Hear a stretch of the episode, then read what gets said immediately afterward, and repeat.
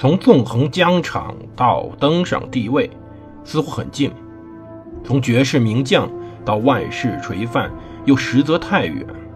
把手中的权杖换成头上的皇冠，要经历多少勾心斗角、纵横捭阖，乃至腥风血雨？请收听蒙头读书的《拿破仑传》。欢迎大家收听蒙头读书。大家好，我是胡蒙，这里是我们的《拿破仑传》。我们今天接着上回讲故事。上回我们讲到战争之后，奥地利和法国签署了著名的《美泉宫条约》。这个条约最后还是丧权辱国性质的，因为毕竟当时奥地利吃了大亏。但是我们不得不说，这个条约带来了一个附加性的问题，就是当时奥地利以及法国真正的开始考虑一个可能性，就是联姻。或者说，让拿破仑迎娶当时奥地利的公主，迎娶当时在十二岁、即将满十八岁的弗朗茨皇帝的女儿玛丽·路易斯的女大公。这样子，奥地利和法国变成亲家，奥地利就可以一下融入法国的体系之内。为什么到这个时候，拿破仑？开始考虑结婚这个事儿呢？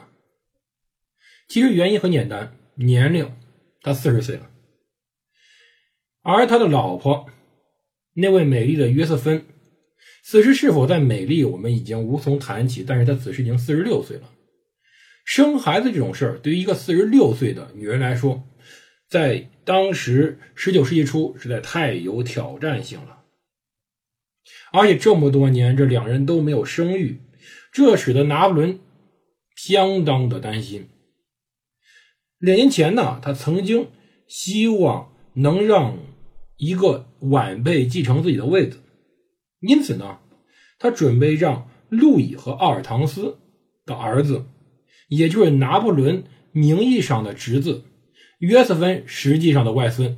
大家听着有点乱，对，奥尔唐斯是约瑟芬的女儿，是约瑟芬和他前夫的女儿。嫁给了拿破仑的弟弟路易，让当时的荷兰王储拿破仑路易夏尔作为继承人。但是1807年5月5日早上，他在海牙这个小孩最后四岁的时候死了。阿尔唐斯非常悲伤，但是拿破仑也非常悲伤，因为拿破仑当时非常非常希望这个孩子能长大，能够在自己身边成为自己实际上的继承人。在某种意义上说，这也是同时有他波拿巴家族和他老婆约瑟芬血脉的儿子。当时啊，这个事儿使得他深受打击，也让约瑟芬很伤心。而另外一个问题是，拿破仑知道自己是有生育能力的，因为他曾经和前情妇埃莱奥诺尔德。拉普莱涅生下私生子莱昂伯爵，也在一八零九年，玛丽瓦莱夫斯卡也怀了他的儿子。就是说，拿破仑实际上有孩子的，但是没有真正的天主教教会所认可的那种婚生子，都是私生子。这个时候，约瑟芬压力很大。这件事儿，他开始明白几个事儿。所以说，他这件事情导致的感觉非常崩溃，导致他非常伤心的，就是他在这件事儿中看出了几个问题。第一个问题是他女儿和外孙的悲伤；第二个问题是他婚姻的悲伤。他开始意识到，拿破仑此时已经有可能想要亲生的继承人了。当然，这个亲生继承人不光是由于之前他那个小侄子的死，是更由一个问题。此时，他的继承人是西班牙国王，他的大哥约瑟夫，但是约瑟夫也没有孩子。这种继承人的缺失，使得波拿巴家族或者说法兰西帝国的皇位继承成了一个非常大的问题。拿破仑帝国是个并不稳固的古老王朝。实际上，如果一个王朝非常古老，侄子、兄弟，甚至是这些叔叔们继承，并不是大问题，不会让他灭亡。可是这个帝国还不满五年，他需要一个儿子来延续波拿巴王朝。他试了十三年，但这时候约瑟芬已经从三十三岁变成四十六岁了，明显很难生孩子了。亚历山大大帝以及尤利乌斯凯撒都在过世时没有留下明确继承人，导致身后的崩溃、血腥，乃至于帝国的分裂。拿破仑很清楚这些历史。拿破仑当时的继承人约瑟夫，可约瑟夫与他老婆朱莉·克拉里没有儿子。约瑟夫自己也在西班牙到处的扑火，焦头烂额。当时在一八零六年七月时候。曾经在雾野政变中被赶出去的流亡者莱维公爵警告过皇帝：“阿特拉斯肩扛世界，但他死后混乱来临。阿特拉斯在希腊神话里是一个晴天的神祇，他死以后天下大乱。拿破仑此时面临的就是这个问题：拿破仑必须需要一个儿子。”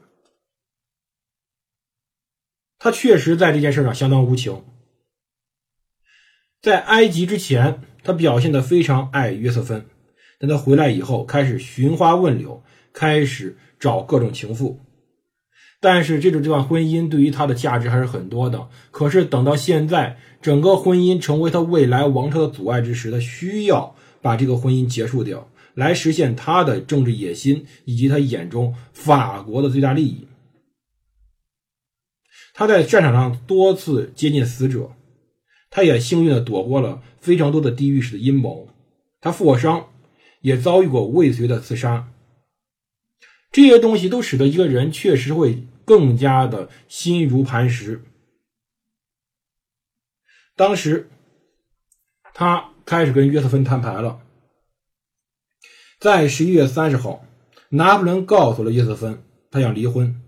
他的说的是：“你有孩子，但我没有。你必须明白，我身负巩固王朝的必要职责。”约瑟芬哭着，约瑟芬说：“没有他，他活不下去。”他恳求他能够重新的考虑一下。旁边的副官见到这一幕时候说：“约瑟芬在这一天哭了几个小时。”当天晚上餐桌上，约瑟芬带着大白棒，以便掩饰他的泪痕。但是副官发现。他非常悲伤绝望，在晚上用餐时，拿破仑和约瑟芬都没有吃多少，两个人始终沉默，甚至说约瑟芬尖叫一声，然后昏倒了。他躺在地毯上，嘤嘤哭泣，喃喃抱怨，他觉得自己绝对活不下去，他的哭声和怨言直入人们的肺腑。到十二月五号，在一星期以后。欧仁来了，也就约瑟芬的儿子来了，这让他的母亲冷静了些。没过多久，波拿巴家族和博阿尔内家族开始着手讨论细节问题。拿破仑下场婚礼需要教会仪式，那么为了满足这一仪式所需，加冕前夜他和约瑟芬的宗教婚礼就得宣告无效，哪怕主持婚礼的是教会亲王红衣主教费师。拿拿破仑辩称声说那场婚礼是秘密的。没有足够的见证人，而且当时他被约瑟芬所逼迫，约瑟芬竟然同意了干这场荒唐事儿。但二十七名法国红衣主教中，至少十三人拒绝出席当时拿破仑的下一次婚礼。一方面是拿破仑与教皇的尴尬关系，另外一方面说明了他们对于拿破仑这种玩弄感情的做法非常不认可。天主教团在整个婚姻中是非常认可忠贞的。不管具体人怎么做，但是表面的这种模式必须坚持下去。尤其拿破仑本身是法国皇帝，这样做会导致道德的崩塌。政府司法官员借助路易十二和亨利四世的先例，宣布了拿破仑和约瑟芬的婚姻无效。在十二月七号早上会议上，约瑟芬被迫当着帝国高官当面宣布同意离婚。她的侄女的丈夫大臣安托万。拉瓦莱特记载道：“他心智非常的勇敢坚定，旁观者都被他深深打动。第二天，他离开了杜伊舍里宫，再也没有回来过。很多人感激的看着他，这就是当时宫廷的残酷。不管中国宫廷还是外国宫廷，在政治方面都是很残酷的。约瑟芬显然是个残酷的伤害者，他虽然被分到了马尔麦松以及瓦尔城堡等一些好地方，也保留了皇后头衔以及所有的荣誉特权，他也被分到了很多钱，每年会有三百万法郎的分享。可是，他收下这些东西以后，他没有留下任何的回忆，他伤心了，他哭了。虽然拿破仑给约瑟芬财政方面安排的不错，国家为他们的离婚买单，可是最讽刺的事情就在下面。虽然拿破仑确实是试图获得一个继承人，他后来也做到了，但是下一任法国皇帝并非是拿破仑的后代，却是约瑟芬的外孙，也就是路易和奥尔唐斯生下的另一个儿子，那位著名的路易·拿破仑·波拿巴，也就是著名的拿破仑三世。直到今天。约瑟芬的嫡系后裔依然坐在比利时、丹麦、瑞典、挪威和卢森堡的王座上，而拿破仑的嫡系后代一个国王都没有。那么，拿破仑究竟要娶谁？